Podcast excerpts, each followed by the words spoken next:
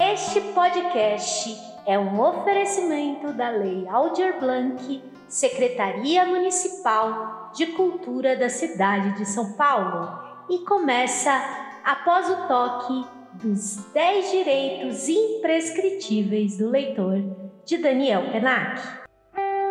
O direito de não ler. O direito de pular as páginas. O direito de não terminar de ler o livro. O direito de reler. O direito de ler não importa o quê. O direito ao bovarismo, que é uma doença textualmente transmissível. O direito de ler não importa onde. O direito de ler uma frase aqui e outra ali. O direito de ler em voz alta. O direito de se calar.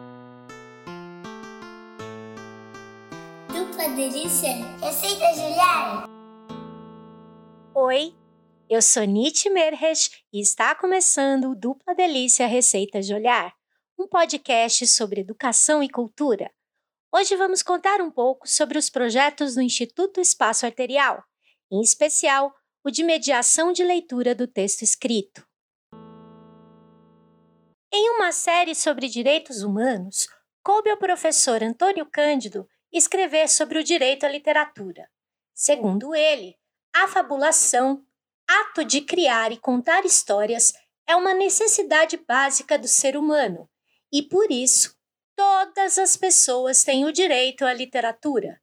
Mário de Andrade, quando esteve à frente do Departamento de Cultura em 1935 na cidade de São Paulo, entendia que a literatura e a arte deveriam ser democratizadas, e nessa época foram criadas as bibliotecas circulantes, que paravam nas portas das fábricas para que os trabalhadores pudessem ler no horário do almoço. Para as crianças, criou a biblioteca infantil, que deveria ser um lugar de conhecimento e descanso, no intuito de aliar a leitura a momentos de prazer.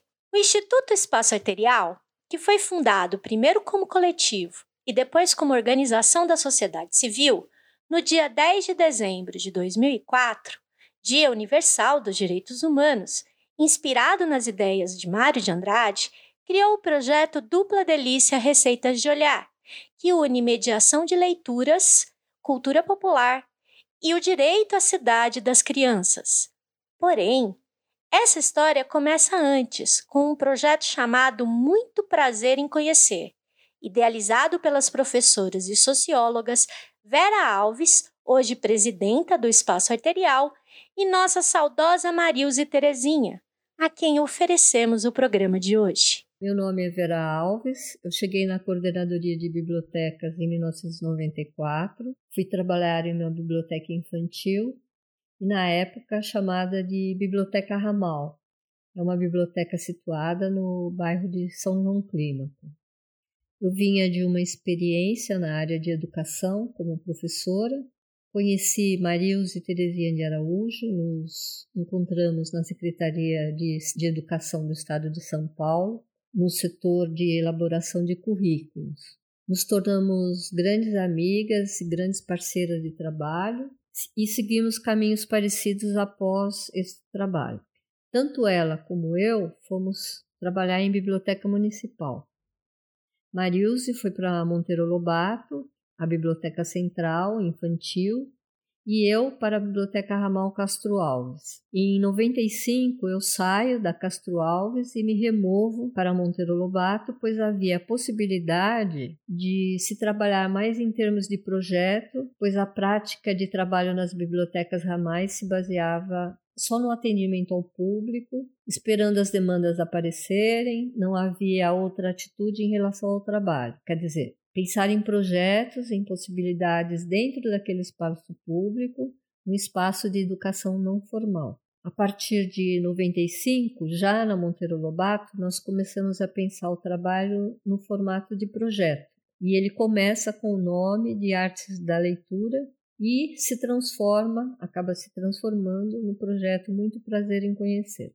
O Muito Prazer em Conhecer é o fruto da vivência de vários grupos uma relação de troca de ensino-aprendizagem, uma, uma abertura para conhecer o outro. uma oportunidade de experiência com diversidade e riqueza de perspectivas. Ele foi um projeto de integração da biblioteca com a escola. Começamos a estabelecer uma parceria institucional com as escolas públicas do ensino fundamental, ensino médio, regular, supletivo, hoje EJA, próximos à biblioteca e com o objetivo, até bastante pretensioso, pretensioso no sentido de interferir positivamente no processo de aprendizagem, tentando divulgar e disponibilizar o espaço e o acervo da biblioteca, instigando professores, alunos a utilizá-los. E o nosso papel era, basicamente, mediar, ou seja, ser mediador entre a informação que aquele lugar, biblioteca, detém e o público, que são as crianças, os adolescentes e mesmo os adultos. Por outro lado, a denominação que a gente acabou dando ao projeto, muito prazer em conhecer, sublinha a importância da dimensão lúdica, afetiva da relação que passamos a privilegiar com as crianças e os jovens. E depois, mais tarde, também descobrimos com os adultos. A necessidade de conhecimento que são inerentes ao ser humano e que envolvem essas dimensões lúdicas e afetivas. Em 95, o público que frequentava as bibliotecas públicas, principalmente as infanto-juvenis, eram principalmente de um público escolar que vinha buscar instrumentos para aprimorar o processo de, de ensino-aprendizagem. Então, a questão da pesquisa, a busca pela informação, era a pedra de toque da biblioteca. E percebemos que o contato das crianças e os jovens com a literatura, os contos, os romances, poesias, também poderiam criar condições para o encontro de respostas e elaboração de questionamentos que a gente acaba fazendo ao longo da vida e a oportunidade que se colocava na leitura de outras linguagens, como a fotografia, o vídeo, teatro ou a música. Então, na verdade, estávamos retomando princípios da própria fundação daquela instituição, pois quando o fundador da biblioteca, o Mário de Andrade, pensou a biblioteca infantil, pensou como um centro cultural. E desde a sua fundação, essas linguagens todas estavam presentes.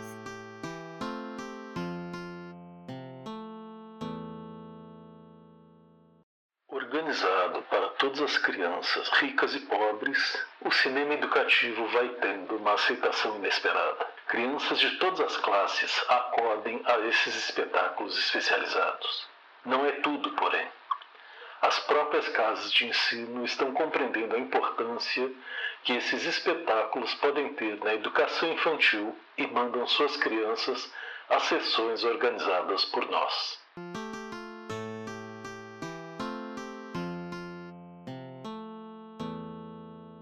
Mário de Andrade, 1935, entrevista para o jornal O Estado de São Paulo.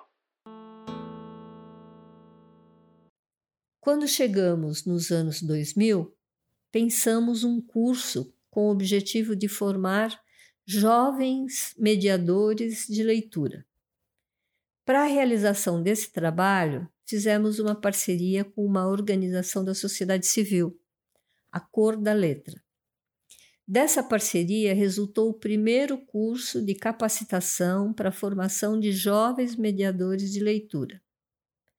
Como resultado do curso, se criou um grupo que passou a realizar mediação de leitura para crianças na praça, onde está localizada a biblioteca, a Praça Rotary, nas escolas parceiras e, inclusive, no Hospital da Santa Casa de Misericórdia, pois nesse período do início dos anos 2000 a biblioteca esteve em reforma e ficou alguns meses fechada.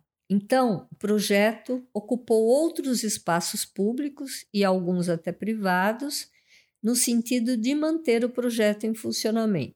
Todo o processo do curso de formação de mediadores de leitura foram registrados pelos próprios jovens participantes do curso, através de fotografias, vídeos e resultou na elaboração de um vídeo, Nós na Fita. Esse projeto foi capaz de ser eh, viabilizado também pelas parcerias com as editoras que doaram livros e nos deu condição mais tarde de dar continuidade na própria sala de leitura da instituição.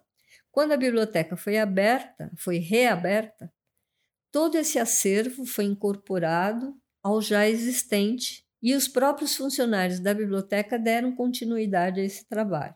Esse curso de formação de jovens mediadores acabou recebendo um nome criado pelos próprios jovens que participaram do curso e esse nome foi Ler e Contar Qualquer Lugar é Lugar.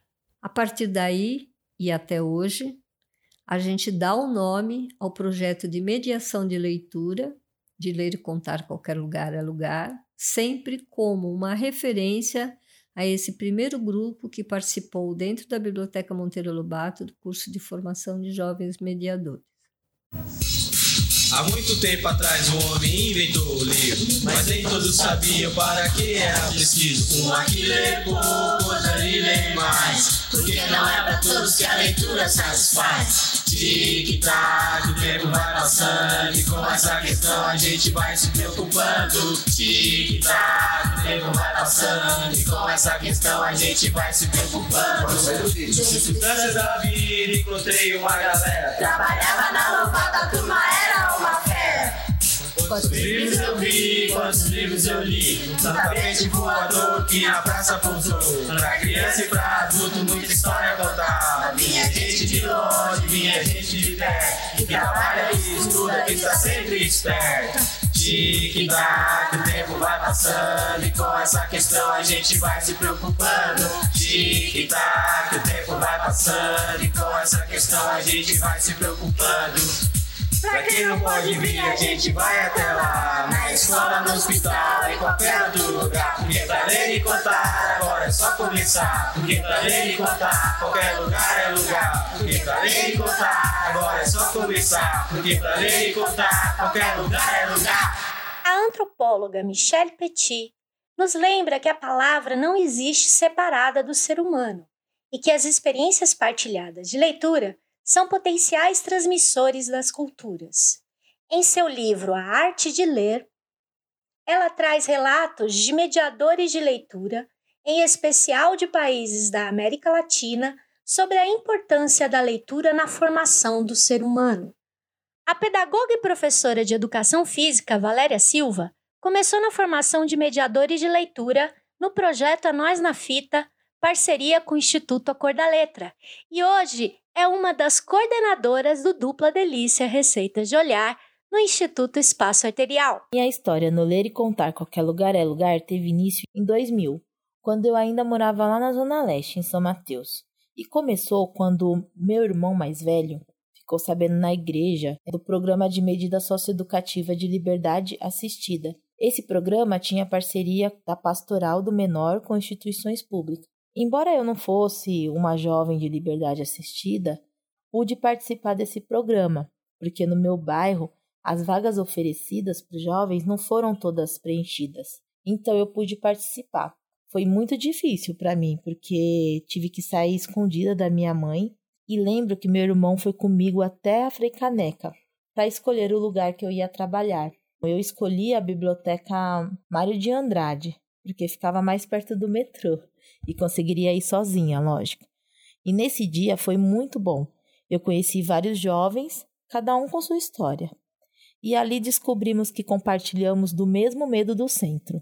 Entre esses jovens, eu conheci a Paula, que escolheu trabalhar na Biblioteca Monteiro Lobato. Na biblioteca, onde a Paula foi trabalhar, foi oferecido para os jovens um curso de mediação de leitura, o qual pude participar. E desse dia em diante, tudo começou a mudar. Tive outra experiência, eu conheci outras histórias, outras pessoas, né? Pessoas que viviam a mesma realidade e outras pessoas que tinham estudo e engajamento político-social. Isso era bom, imagina. Meu primeiro dia no, no curso, eu, eu fiquei prestando atenção, pois ali era tudo novo para mim, sabe? Senti um pouco de medo, porque na época eu era muito tímida, Mas quando entendi o que era a mediação, fiquei animada. Fiquei animada porque eu iria contar a história para as crianças, embora naquela época eu não gostasse muito de ler. A minha experiência com leitura, ah, era horrível. Para mim, aquela experiência com leitura tinha sido ruim, né? Assim, eu falo na escola, né? Eu lia só na escola, quando os professores pediam trabalho. E realmente eu achava a leitura muito chata, os livros não eram atrativos, não eram coloridos, era o livro só tinha texto. E isso me cansava, tinham muitas páginas, me dava até preguiça de ler. Mas nesse projeto, né, da, da biblioteca foi diferente. Eu conheci o acervo, os livros que eu lia, era muito mais interessante que os outros. E a partir daí, a gente escolhia os, os livros para ler para as crianças. E toda mediação que a gente eh, subia lá para a praça, a gente levava um tapete mágico, colocava todos os livros nesse tapete e as crianças que estavam brincando no, no parquinho, no escorregador, estavam jogando bola na praça, viam que a gente estava lá iam chegando e com isso a gente ia lendo para elas. Eu adorava fazer aquilo.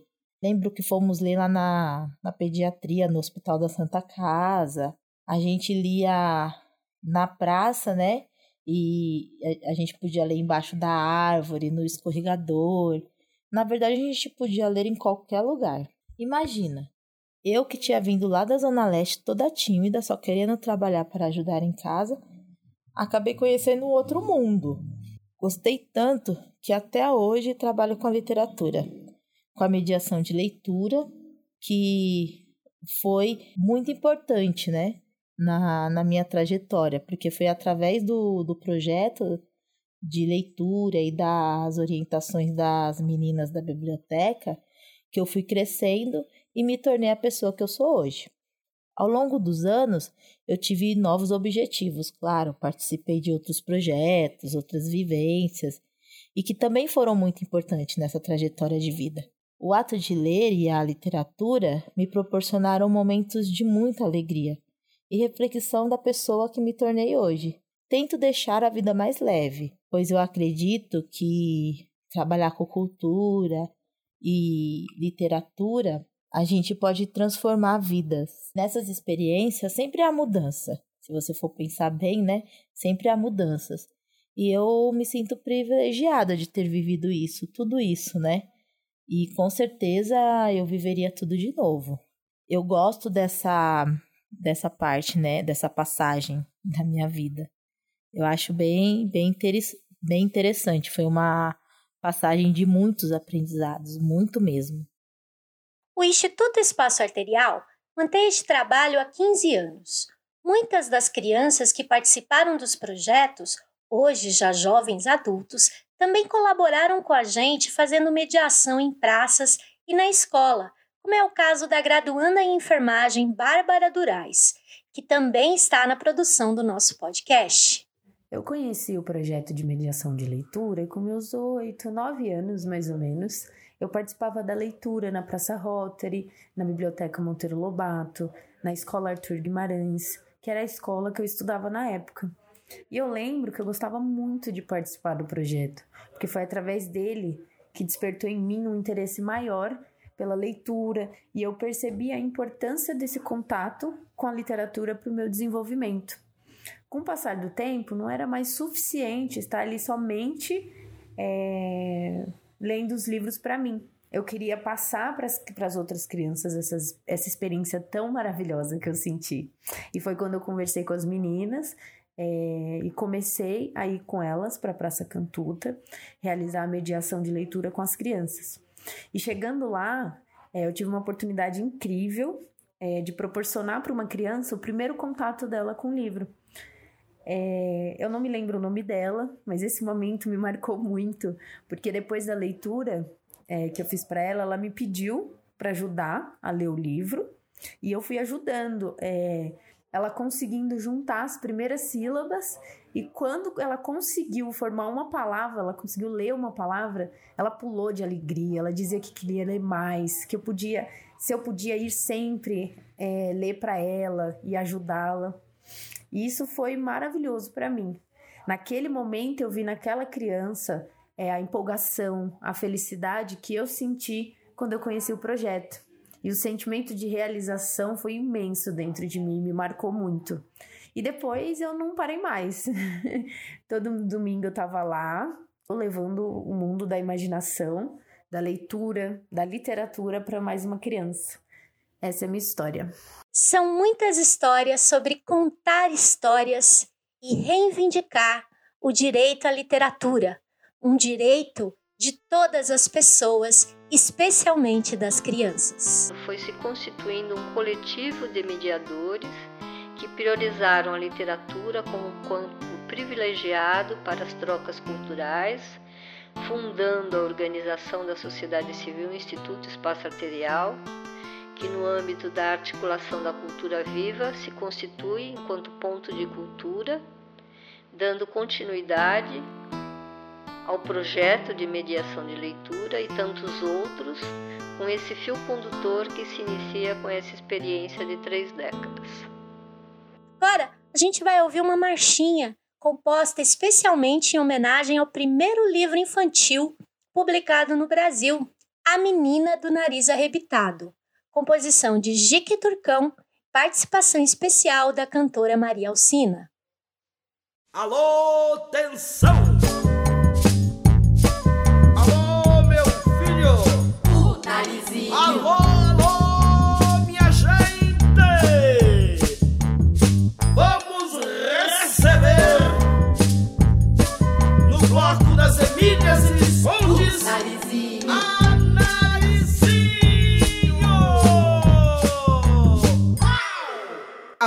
Menina do nariz arrebitado resolveu botar a fantasia. Saiu pra rua com o povo espalhando simpatia. Saiu pra rua com o povo espalhando simpatia. A menina do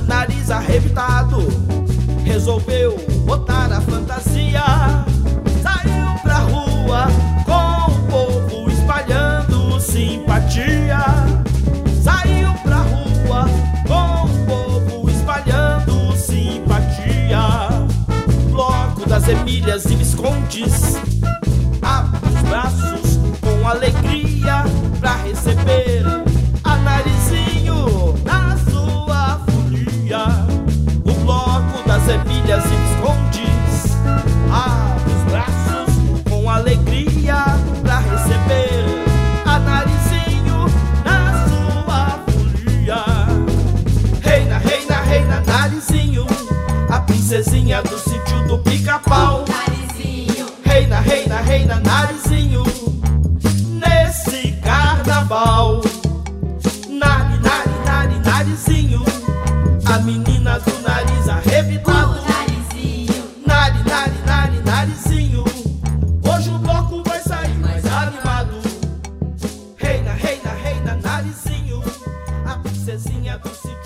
Dupla Delícia Receitas de Olhar.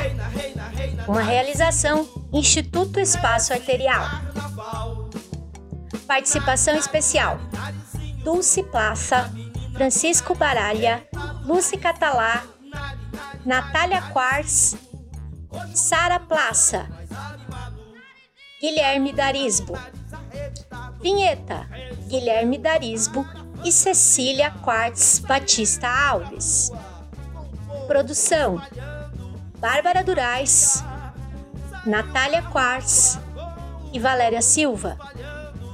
Roteiro, apresentação e edição Nietzsche Merkes.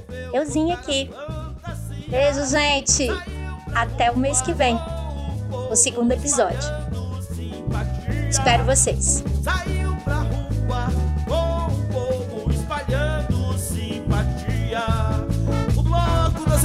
Emílias e Viscondes abre os braços com alegria pra receber a narizinho na sua folia.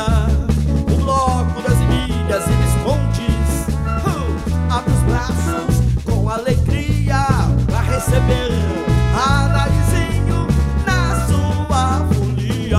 Reina, reina, reina, reina, narizinho, a princesinha do sítio